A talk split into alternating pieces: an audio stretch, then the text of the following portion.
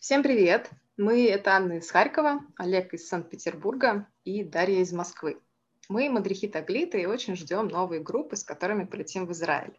Но, несмотря на то, что число заболевших вирусом сокращается, возможность открытых мероприятий с разным количеством людей потихоньку возобновляются, воздушные и наземные границы открываются, и самое главное, становится доступной массовая вакцинация, возможность начала поездок в наших странах все еще очень неопределенная. Поэтому для короткого и болезненного обсуждения мы выбрали тему «Нет ковида. Новый критерий, под который должен подходить участник таглита». Суть в чем? До наступления ковида все потенциальные участники программы должны были соответствовать двум критериям. Быть в возрасте от 18 до 32 лет и иметь документы, которые доказывают еврейское происхождение. А если с первым критерием проблем обычно не возникало, то соответствовать второму не всегда было просто – Сбор документов часто занимал не один сезон и требовал от будущих участников э, нормальное количество терпения, я вам скажу. Теперь же, как нам кажется, появился новый третий критерий наличия факта вакцинирования, которое мало того, что в наших странах почти недоступно, так еще и иногда воспринимается с большей опаской и отпугивает потенциальных участников. А, Израиль принимает одни, одни вакцины Pfizer и Moderna, считая их наиболее эффективными. В России прививаются только собственные вакцины Спутник 5. А как в Украине, например, обстоят дела с этим вообще? А, в Украине есть вакцины Синовак, AstraZeneca и Pfizer. AstraZeneca и Sinovac, а, они не, принима, не принимаются в Израиле, принимаются только Pfizer. Э, все три вакцины теоретически доступны в Украине, но не всегда, не везде.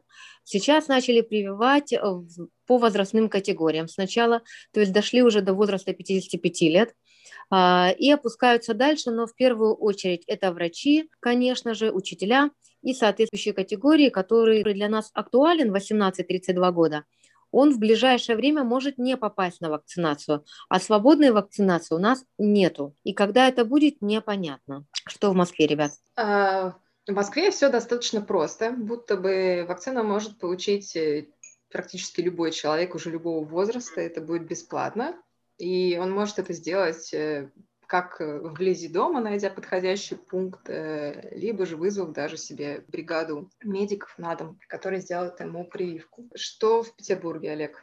Да, в Питере все то же самое, абсолютно как в Москве. У нас э, есть возможность даже около торгового центра привиться в выездных службах. Так что, пожалуйста, иди прививайся. Другой вопрос, нужно ли это ну, со стороны именно спутник Ви.